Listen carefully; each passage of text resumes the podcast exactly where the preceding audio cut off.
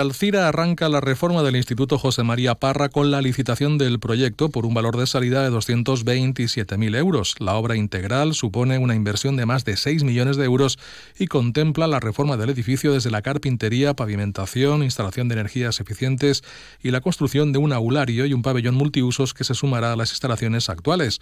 La concejal de Educación en Alcira, Virtud Spiera, ha destacado que en esta actuación de reforma es una necesidad de la comunidad educativa reivindicada desde hace mucho muchos años y que ahora empieza a ser una realidad.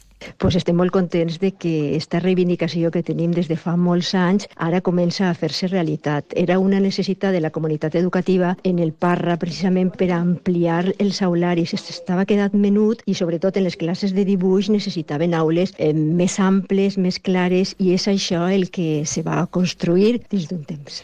Finalmente no se va a derribar el edificio, la comunidad educativa pidió respetarlo por ser un ejemplo de la escuela Bauhaus.